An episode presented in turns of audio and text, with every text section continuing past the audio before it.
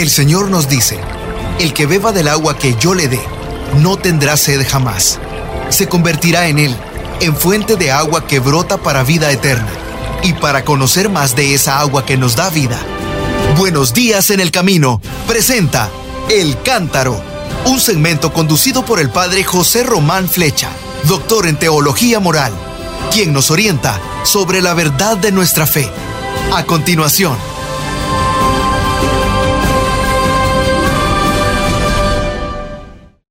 Mis queridos hermanos, queridas hermanas, buenos días nos de Dios. Soy el Padre José Román Flecha, sacerdote de la Diócesis de León, en España, y les estoy hablando desde la ciudad de Phoenix, en el estado de Arizona. La liturgia mm, de cada día nos presenta los relatos del Génesis, los relatos del Éxodo, y nos presenta esas figuras bíblicas que luego suscitan tantas preguntas de hecho, llevo un buen tiempo respondiendo a preguntas de mis hermanos y hermanas sobre Abraham, sobre Isaac, sobre Jacob. Eh, muchas personas además se escandalizan cuando leen esos textos. Yo suelo decir que, que, basta con que tengan una buena Biblia, con unas buenas notas, que les explicará qué significan esos relatos. Para nosotros son extraños no porque el que los escribió no entendiera o, estuviera mal de la cabeza, sino porque nosotros hemos pasado a una cultura en la cual esos relatos son extraños. Yo he conocido, y ustedes también, a personas, a niños, por ejemplo, que no saben lo que es un pastor, pero sí saben lo que es un controlador de vuelos espaciales. Entonces, el problema no es de los textos bíblicos, el problema es que nosotros nos hemos pasado a una cultura de otro tipo, una cultura muy técnica, una cultura urbana que no sabe nada de la cultura rural, de la cultura pastoril, de la cultura nómada. Eh, he dicho alguna vez, y lo dije una vez en Tierra Santa a un peregrino español que decía que no entendía nada de la Biblia, dije, lo que pasa es que no tiene usted que aprender mucho, sino que tiene que desaprender, tiene que ir despojándose de algunas ideas que le hacen difícil acercarse a estos textos.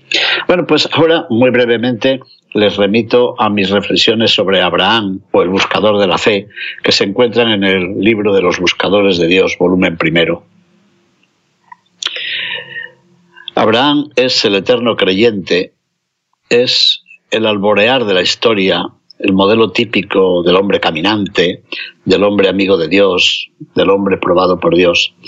Y si usted tiene escrúpulos de la palabra, pues no digamos el hombre, digamos la persona.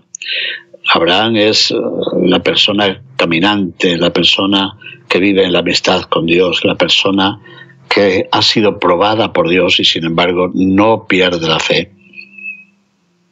Yo sé que en el mundo griego se hablaba de Ulises u Odiseo, que era también un navegante, pero Abraham es el emigrante que no vuelve. Ulises sí, Odiseo regresaba a Ítaca, de donde procedía, pero Abraham no regresa nunca a Ur de Caldea.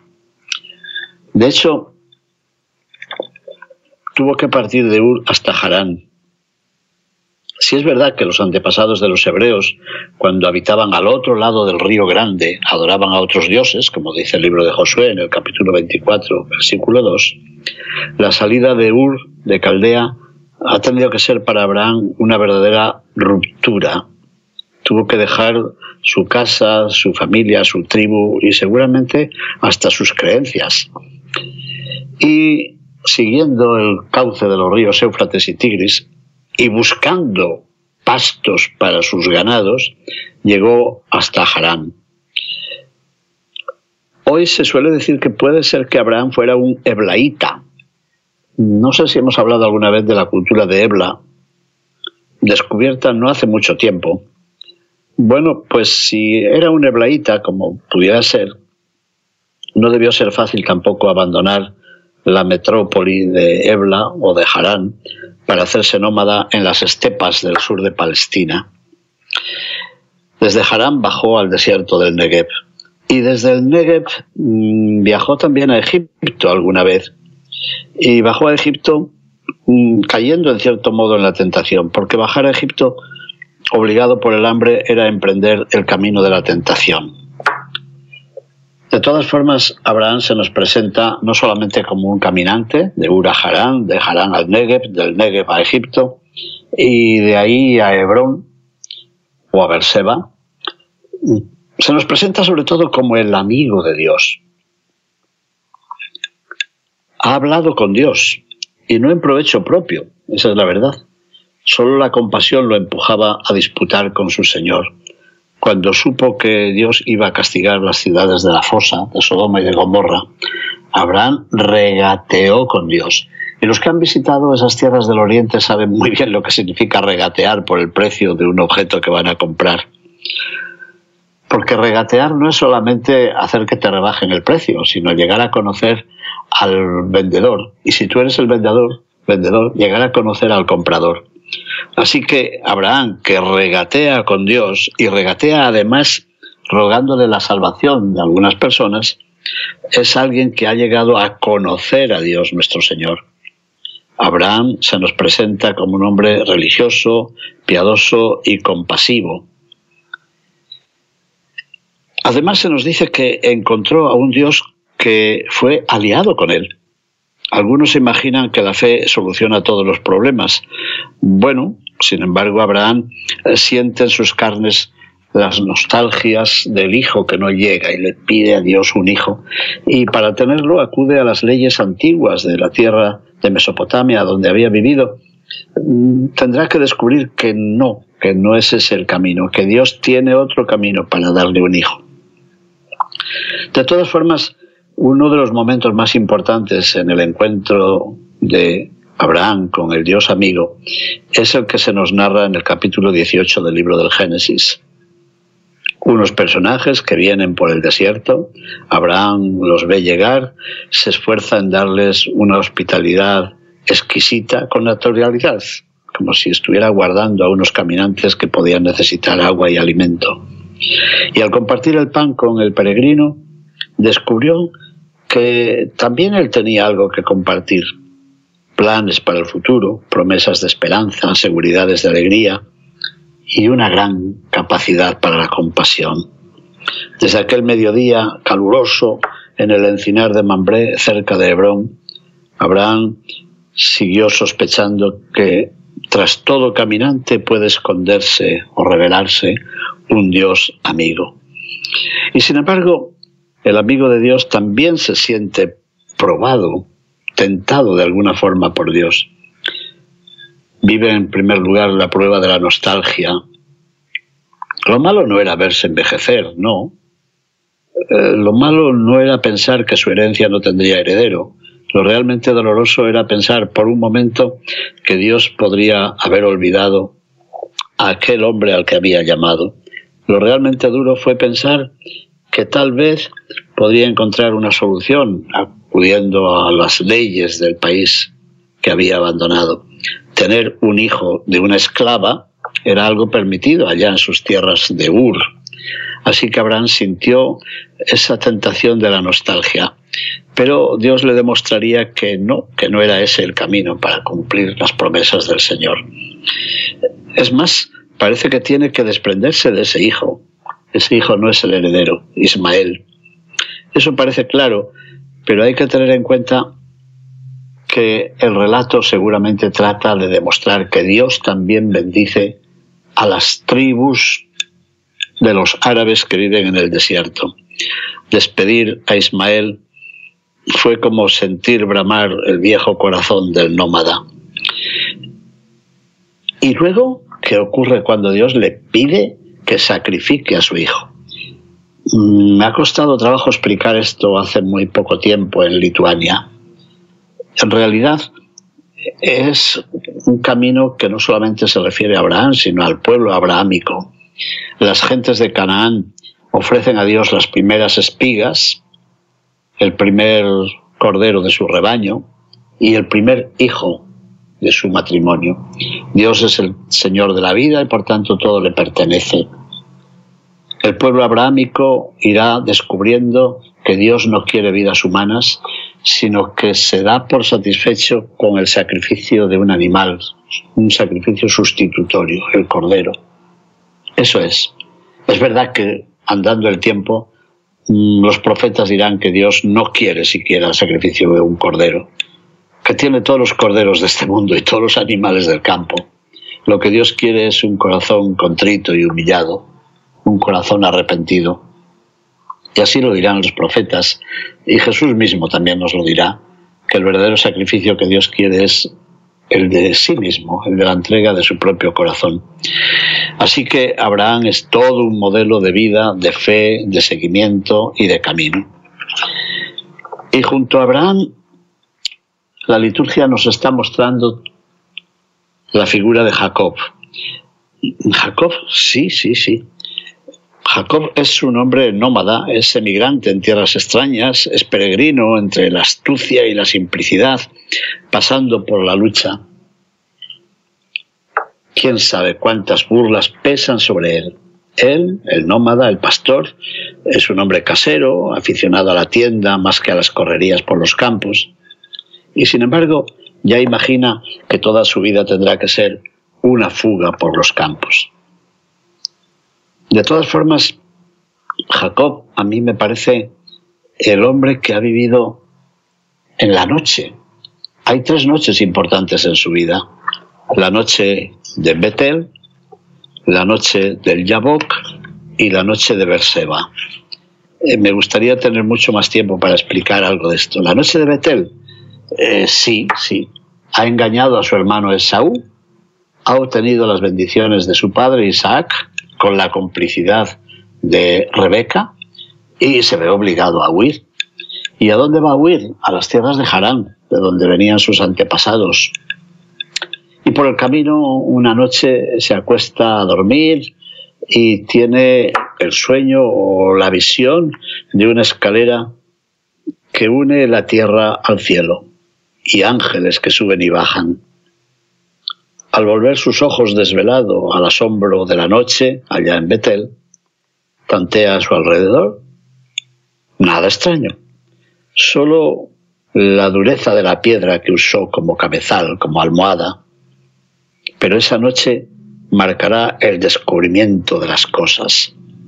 Y despertado de su sueño, Jacob reconoce sin duda que las cosas han sido para él objeto de codicia, ha ambicionado los derechos de primogenitura de Esaú, lo ha engañado, ha despojado a su hermano de sus derechos para apropiarse de sus cosas, ha mentido una y otra vez.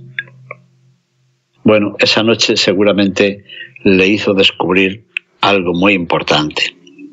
A ese lugar lo llamó Betel, que según el libro del Génesis 28-17 significa la puerta del cielo. Como sabemos, va a Harán, allí eh, contrae, quiere contraer matrimonio con Raquel, pero es engañado por su suegro, que le lleva hasta la carpa, no a Raquel sino a Lía. Después tiene hijos también con las esclavas de ambos. Eh, se siente engañado por su suegro, pero él también engaña a su suegro. Y al final tiene que huir. Otra vez se vuelve nómada. Pero en esa huida, una noche, mientras sus esposas, sus concubinas y sus hijos descansan, allá en Mahanayin, cerca del torrente Yabok, tiene también una visión, una visión o una lucha. Esta noche Jacob siente repugnancia ante su propia imagen. Va recordando su llegada suplicante hasta las tierras de Harán, Recuerda sus largos años de pastoreo para beneficio y prosperidad de su suegro Labán. Y algo ocurre. Está ante una fuerza que le domina. Lucha con algo o con alguien y descubre que él es más débil de lo que creía. Esa noche Jacob tendrá que descender medroso y decidido a la vez al abismo de sí mismo. Es un momento crucial en la vida de toda persona. Gozoso o dolorido, el encuentro consigo mismo es inevitable. Tan inevitable que el ángel con el que ha luchado le cambia el nombre. Dice, te llamarás Israel. Dicen los biblistas que el relato posiblemente trata de reflejar la unión de dos clanes, de dos tribus, de dos culturas, pero el relato nos presenta a Jacob luchando con Dios. Se encuentra a sí mismo en la lucha con Dios. Así que será de ahora en adelante un hombre renacido. Hay otra noche todavía en su vida, la noche de Berseba. Ha pasado el tiempo, los hijos han crecido, ha llegado el hambre a aquellas tierras. Los hijos bajan a Egipto a comprar alimentos y allí se encuentran con un político, el visir del faraón, el virrey de Egipto, que les trata con dureza. Bueno, al final resulta que aquel, aquel político es su hermano, el hermano José al que habían vendido como un esclavo. Y aquel hijo ahora pide que Jacob baje a Egipto. El hijo quiere encontrarse con su padre. Le da miedo, pero también en la noche descubre de nuevo a Dios en Berseba. Y Dios le dice que no tema. A la hora de esta visión, tras el sacrificio de Berseba, Jacob ha empezado a conocer a su Dios. Un Dios nómada, caminante, inaferrable como el viento que silbaba entre los arbustos del torrente Yabok. Pero el suyo es también un Dios amigo, un Dios que invita a abandonar el temor y que al manifestarse lo hace en la promesa de un éxodo liberador. El Dios de Jacob es definitivamente el Dios de la humilde conciencia anidada en el recuerdo del anciano patriarca. El suyo es el Dios cercano a su pueblo, que siempre estará con él en todos sus caminos. Impresionante. Y además la liturgia nos ofrece las lecturas sobre la esclavitud que el pueblo hebreo sufre en Egipto. La esclavitud y el genocidio. Hay que exterminar a los niños que nazcan varones. Bueno, pues de esa orden se libra un pequeño, Moisés. Moisés que vivirá, ¿cuánto? 120 años. 40 años como príncipe de Egipto, 40 años como nómada con los madianitas y 40 años dirigiendo al pueblo de Israel en un éxodo que ha de llevarle a la libertad. Es impresionante. Seguramente los números son simbólicos. Moisés ha vivido una aventura bicultural o tricultural, israelita de raza, egipcio por formación y nómada con los nómadas. Ha vivido una aventura de soledad en el desierto y ha vivido una aventura profética. Seguramente nunca hubiera querido verse obligado a hablar de parte de Dios. ¿Hablar de parte de Dios? ¿Para qué sirve hablar a un faraón que desprecia la voz y la visión y solo valora el trabajo de sus propios monumentos? ¿Para qué sirve hablar a un pueblo de esclavos que ha hecho de la servidumbre su casa y teme los riesgos de la liberación. Moisés, liberado de las aguas, tiene que superar sus propias ataduras. Se ha visto liberado de su violencia, de su propia violencia, de su propia comodidad, de su propia seguridad.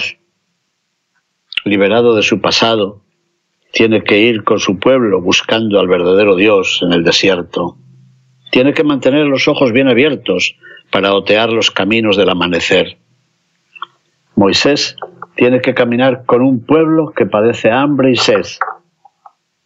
Y gracias a la oración, a la súplica, a un Dios que le ha hablado desde una zarza que arde sin consumirse, Moisés, el pionero, el buen pastor, puede ofrecer a su pueblo el maná. ¿Qué es esto? dicen las gentes. Puede ofrecerles el maná puede librarles de las aguas amargas y puede darles un agua que los regenere. Moisés, que había sido educado en un palacio poblado por mil dioses con ojos de azabache, ahora descubre a un Dios liberador. ¿Liberador? Sí.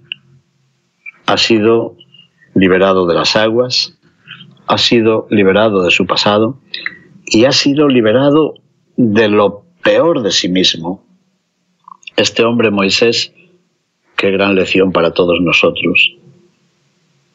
Habrá de aprender a no creerse imprescindible, a postrarse en adoración ante su Señor, a decirle a Dios, ¿tú quién eres? ¿Y tú quién eres para mí? Moisés sabe muy bien que es muy difícil ser profeta en la propia tierra y ante la propia gente.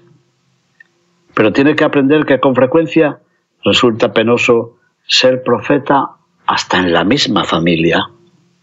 Sus propios hermanos, Aarón y Miriam, parece que quieren acaparar toda la atención que se presta a su hermano. Así que Moisés ha de ser todavía liberado de los afectos que lo arropan, que lo defienden, que lo gatan al mismo tiempo. Moisés, el liberador, ha de ser antes el liberado. Liberado de sí mismo, ha superado ya sus íntimas seguridades y nos enseña que sólo en el despojo se muestra la autenticidad de la búsqueda. No son malos los afectos humanos, no. No es malo confiar en uno mismo, no. No es malo saberse amigo de Dios, no.